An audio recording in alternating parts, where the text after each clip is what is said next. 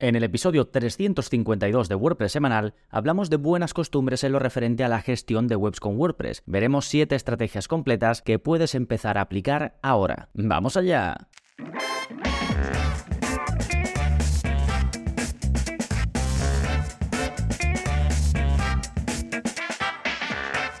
Hola, hola, soy Gonzalo Navarro y bienvenidos al episodio 352 de WordPress Semanal, el podcast en el que aprendes a crear y gestionar tus propias webs con WordPress en profundidad. Y hoy, como te comentaba, vamos a hablar de cómo gestionar y mantener webs con WordPress en el largo plazo. Ya he publicado varios episodios, incluso tenéis cursos sobre cómo llevar el mantenimiento de webs con WordPress. Te voy a ir dejando por ahí los enlaces. Cuando digo por ahí me refiero a las notas del episodio a las que ya sabes que puedes acceder yendo a gonzalonavarro.es barra 352, que es el número de este episodio. Bueno, como te decía, tienes disponibles muchos contenidos acerca de el mantenimiento de webs con WordPress, ya sea para ti, para tu propia web o para tu web y además las webs de tus clientes si es que te dedicas a mantener o a llevar webs con WordPress, pero hoy quiero rescatar siete mm, eh, cosas, siete acciones o estrategias que puedes implementar y que te van a ayudar a que ese mantenimiento sea eficiente en el largo plazo. Sí, en un momentito puedes ganar estas siete estrategias, pero antes como siempre, novedades. ¿Qué está pasando en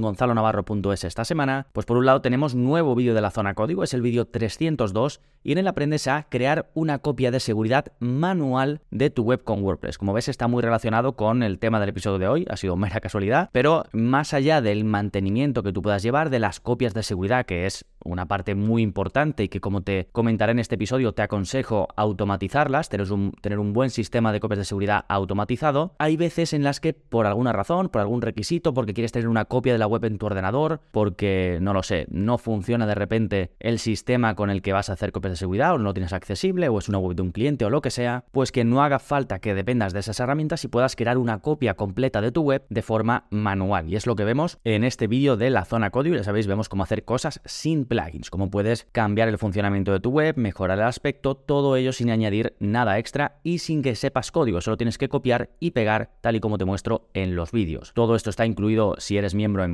gonzalonavarro.es. Puedes ir ahí, eh, ver todo lo que incluye, que además de estos vídeos, uno nuevo cada semana, pues también tienes todos los cursos, más de 70 para crear y gestionar webs con WordPress de forma profesional. De hecho, si te interesa todo esto del mantenimiento, tienes precisamente el curso de mantenimiento de webs con WordPress que te lo dejaré también por ahí enlazado. Sí, fantástico. Una vez vistas las novedades, vámonos ahora con el plugin de la semana que se llama Code Profiler y que realmente también tiene un poco que ver con la temática de este episodio porque este plugin te permite medir el rendimiento de los plugins y themes que usas en tu web con WordPress. En el curso de velocidad en WordPress vemos otro plugin que te permite realmente pues ver más cosas, te permite analizar un poco de forma más técnica, pues eh, qué es lo que merma el rendimiento de carga de tu web y en el ejemplo que vemos en ese curso de velocidad en WordPress, utilizamos el plugin Query Monitor y con él te enseño a descubrir qué plugins de tu web pueden ser lentos, de modo que si estás entre dos, por ejemplo, pues eliges el que tenga mejor rendimiento. En este caso, Code Profiler es similar y seguramente sea un poquito más visual de ver. En su parte gratuita puedes analizar lo referente a plugins y themes y ya si te vas a la de pago,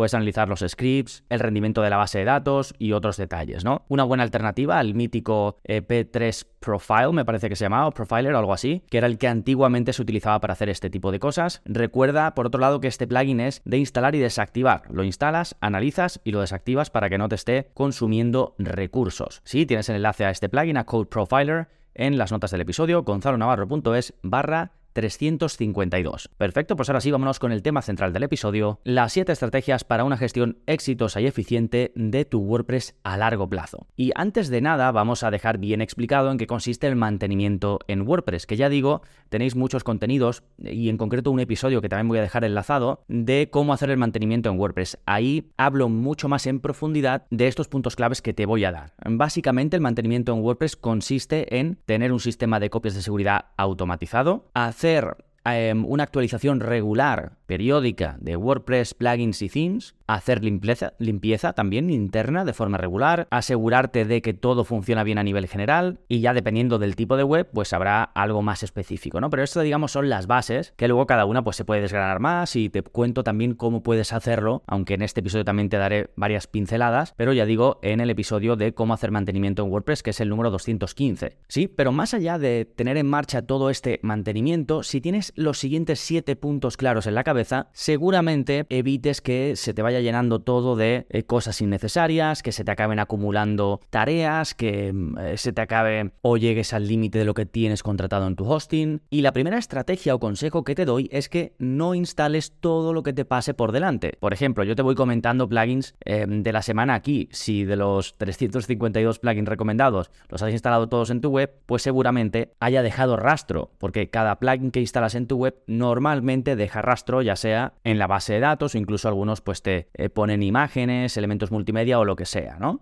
Así que solo activa lo que necesites y esto puedes aplicarlo también a las imágenes y a los elementos multimedia. Muchas veces, sobre todo al principio, nos ponemos a subir imágenes y decimos ya las, ya usaremos y encima de esas imágenes sin optimizar. Luego más adelante nos damos cuenta que podemos poner un plugin de optimización de imágenes, pero ya esas anteriores no estaban optimizadas. Así que en general piensa antes de instalar nada, antes de subir nada, si realmente va a ser necesario, o si te puedes esperar, si lo vas a hacer en el futuro, o si primero puedes eh, probar en otro lugar, que ahora también te hablaré de esto, en varias opciones y luego cuando sepas cuál es la adecuada, pues ya la instalas finalmente, pues con esto te evitas en el futuro tener que hacer limpiezas extra y trabajo extra. Entonces simplemente con tenerlo en mente, el no ir instalando en la web que tienes en vivo, en la web que que ve todo el mundo, todo lo que ves, todo lo reluciente, pues solo ya con esa mentalidad tendrás mucho ganado. Segundo consejo, elimina bien los plugins. ¿Por qué digo que los elimines bien? Porque como te comentaba antes, cuando instalas y usas un plugin casi siempre deja tablas nuevas en la base de datos de tu web. Tablas nuevas me refiero a tablas que no son del propio WordPress, sino que en la base de datos de tu instalación, de tu web, pues hay distintas eh, tablas que se llaman, ¿no? Y muchos plugins crean las suyas propias para ahí em, guardar información. Por ejemplo, si ese plugin tiene un panel de ajustes, cuando tú configuras los ajustes, esa información que tú estás configurando se queda guardada en una tabla de la base de datos. ¿Qué ocurre? Que cuando tú eliminas ese plugin porque ya no lo quieres utilizar o porque lo estabas probando simplemente, lo habitual es que esa tabla se quede ahí en la base de datos. Por eso cuando vuelvas a instalar el plugin,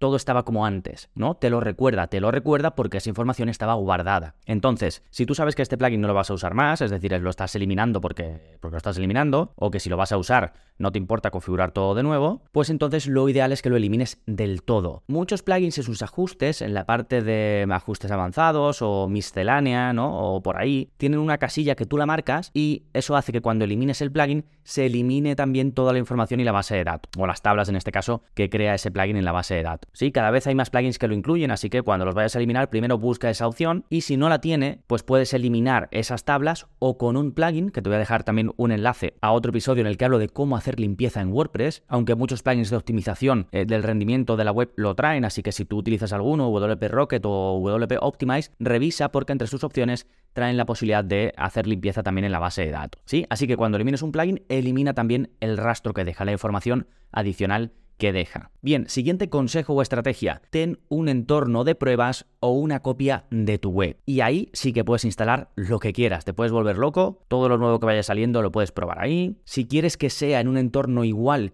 que el de tu web, entonces lo ideal es que tengas una copia exacta de tu web, idealmente en el mismo hosting, en el mismo entorno, ¿no? Hostings como SiteGround, por ejemplo, te dejan crear una copia exacta de la web y no solo eso, sino que está en staging, de modo que cuando haces cambios, si quieres, puedes, puedes pasar esos cambios a tu web en producción, a tu web en vivo, la que ve todo el mundo. Y si no, pues simplemente puedes tener una web en local, por ejemplo. Esto es una web en tu ordenador y ahí tú vas probando lo que quieras y solo usas en tu web en vivo pues lo que realmente te interesa, ¿no? Entonces debes tener algo cómodo para ti, algo que te sirva para hacer todo este tipo de pruebas y que te evite la tentación de probarlo en tu web real. Para todo esto que comento, tengo cursos explicando cómo se hace, así que lo iré dejando enlazado para no tener que comentarte aquí. Tienes un curso de tal. Si em, prácticamente para cada punto que te recomiendo hay algún recurso que te va a ayudar a conseguirlo. ¿eh? Bien, siguiente consejo. Automatiza la limpieza interna. Te comentaba antes que cuando elimines un plugin lo hagas bien, y esto va un poco en esta línea, pero todo lo que puedas automatizar mucho mejor, porque como te decía, casi todo deja rastro en WordPress. Eh,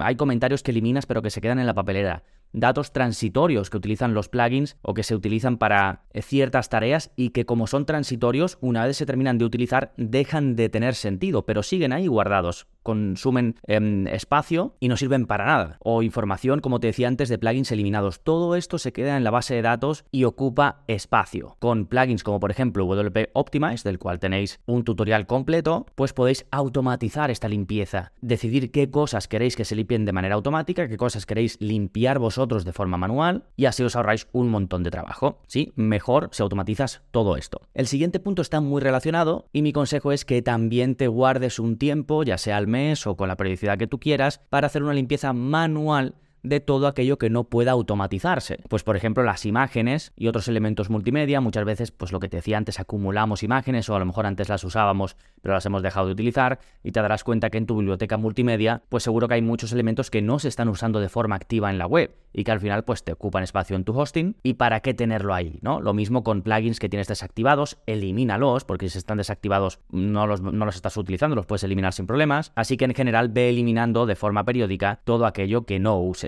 Hay plugins, por ejemplo, que te permiten detectar qué elementos multimedia no están siendo usados en ninguna página, en ningún contenido de tu web y por tanto los puedes eliminar todos de golpe. Eso en el episodio 148 que te comentaba de cómo hacer limpieza en WordPress, pues ahí menciono, por ejemplo, uno de los plugins más populares para hacer limpieza de imágenes que se llama Media Cleaner y ahí lo tienes enlazado, pero vamos, si no, lo buscas en la parte de plugins y ahí lo vas a encontrar. ¿eh? Ten en cuenta que este tipo de plugins no son infalibles porque, por ejemplo, no detectan los contenidos multimedia que usas a nivel de código. Pero vamos, teniendo un poquito de cuidado, puedes deshacerte de todo aquello que no uses. Sí, la sexta estrategia es que revises los logs, esto es, los registros, antes de cada actualización. ¿Qué quiere decir? Bueno, los desarrolladores de un plugin de, WordPress o de un theme, cuando lanzan cambios nuevos, una actualización de lo que sea, ya digo, de un plugin theme o WordPress, el propio WordPress, ponen un registro de, de los cambios que se van a aplicar, ¿no? Pues se corrige un error de seguridad, eh, se añade una característica nueva, eh, no sé qué, no sé cuánto. Pues es muy recomendable leerlos, porque eso los tienes. Cuando le vas a dar a la parte de actualizar, hay una parte que pone más información. Le das y ahí te aparece esa información. Si son mejoras o cambios estructurales, cambios grandes a un plugin, por ejemplo, o al propio WordPress, espérate un poquito o al menos haz las actualizaciones primero en un entorno de prueba. Porque si son cambios muy grandes, aunque normalmente se, hace, se sacan primero versiones de prueba para comprobar que todo funciona bien, pero claro, los cada web es un mundo. Yo puedo tener instalados, pues no sé, 30 plugins y tú otros 30 diferentes, o tú tener WooCommerce o tener IDD, y a lo mejor con uno va bien, con otro no va bien, hay un pequeño problema y pues algo se rompe en tu web. Pues mejor si, mm, ya digo, te esperas un poquito, salvo que esa mm, actualización corrija un problema de seguridad, una brecha de seguridad, en cuyo caso actualiza lo antes posible. Por eso también es muy buena idea ir leyendo los registros, los logs que se llaman en inglés. Y ya digo, Em, lo ideal es que primero en una copia exacta de tu web hagas esa actualización y si todo va bien, pues ya la hagas en la tuya normal. ¿sí? Si lo haces directamente en tu web, asegúrate de que puedas volver atrás si algo va mal. Y esto me lleva a mi séptimo y último consejo, la séptima estrategia, que es que tengas un sistema anticagadas. Porque aunque sigas buenas prácticas, pueden ocurrir desgracias. Puede ser, ya digo, como te comentaba, tras una actualización, por un error humano, un error tuyo, que no sé, haces alguna cosa que no te has dado cuenta, por mala suerte, que estás haciendo justo una tarea, una actualización y se va a internet y se queda algo colgado o o porque tu hosting deja de funcionar, se cae, por lo que sea, por, por mil y una historias pueden ocurrir desgracias. Y si tienes un sistema que te permite volver, fácilmente al momento anterior al problema, pues todo queda solucionado muy rápido. Por eso tu sistema de copia de seguridad debe darte versatilidad para la restauración, no solo para hacerlas, pues ponte una copia de seguridad todos los días, que te lo recomiendo, más allá de la que haga tu hosting, debes tener, como hemos hablado muchas veces, tu propio sistema de seguridad o de, de creación de copias de seguridad.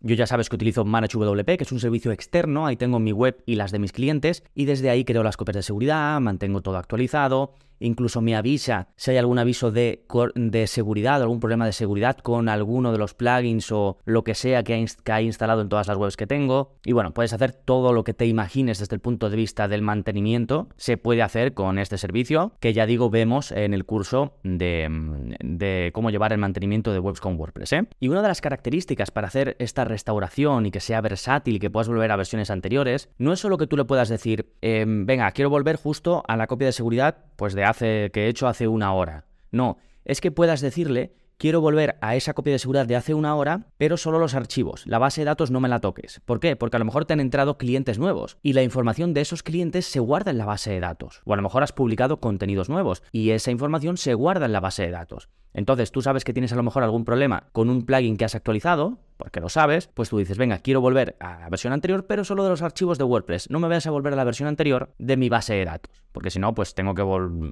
o, pierdo información o tengo que meterla manualmente de alguna forma o lo que sea. Incluso hay veces que si la actualización es grande, hay veces pues que hay un cambio estructural en un plugin, con lo cual cambian las tablas de la base de datos. Y entonces cuando quieres hacer una vuelta atrás selectiva y decir, venga, solo quiero que se vuelva atrás, pues de los archivos y de estas tablas de la base de datos a veces no funciona bien, porque el entorno anterior no es el mismo que el actual y puede haber algún problema. Pues por ejemplo, con Manage WordPress lo que puedes hacer es descargarte solo la versión del plugin, porque como tienes copias de seguridad de todos los días, incluso las que tú haces manualmente, pues tú dices, venga, como justo antes de actualizar hice una copia de seguridad, voy a descargarme desde el propio Manage WP la versión anterior del plugin que yo sé que funcionaba perfectamente. De modo que dejo la web actualizada, salvo ese plugin. Y ese plugin lo puedo subir manualmente a la parte de plugins de WordPress y se sustituye por la versión nueva que es la que me está dando problemas. Y si no puedo hacerlo manualmente porque se me ha quitado el acceso al panel de administración porque ha habido un error del servidor, un error 500 o lo que sea, pues accedo por el administrador de archivos de mi hosting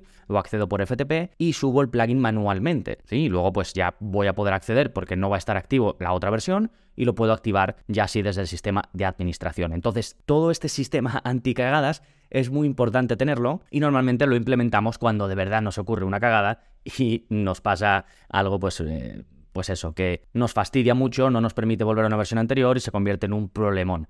Entonces, si no te ha pasado aún, te aconsejo no esperar a que te pase y tener ya este sistema implementado. Sí, y con estas siete estrategias y seguramente alguna más, estas son, pues me he puesto, em, me ha parecido un buen tema para sacar y me he puesto a recopilar un poquito las que se me venían a la cabeza del mantenimiento que llevo yo para mis webs y las de mis clientes, pues creo que son eh, siete cosas que si las tienes en mente te ayudan mucho a pues tener un poco esa tranquilidad de que a largo plazo tu web no se va a ir convirtiendo en un monstruo y que siempre la vas a tener más o menos actualizada y más o menos bien llevada. Sí, recuerda que tienes pues o un episodio del podcast o un vídeo especializado o un curso completo para prácticamente todo lo que he comentado en este episodio y que tienes los recursos enlazados en las notas del episodio. Si tu aplicación de podcast ofrece enlaces, pues lo vas a tener ahí y si no te vas a gonzalonavarro.es barra 352 y ahí lo tienes todo bien ordenadito y bien detallado. Por cierto, si estás eh, suscrito, si eres miembro en gonzalonavarro.es a todos los contenidos, muy pronto vas a recibir un correo, así que estate atento, donde por fin vas a poder entrar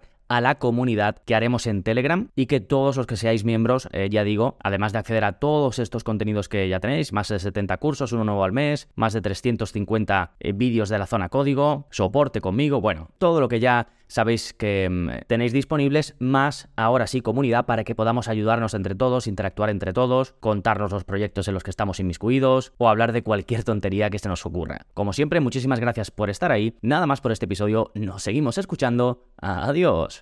Música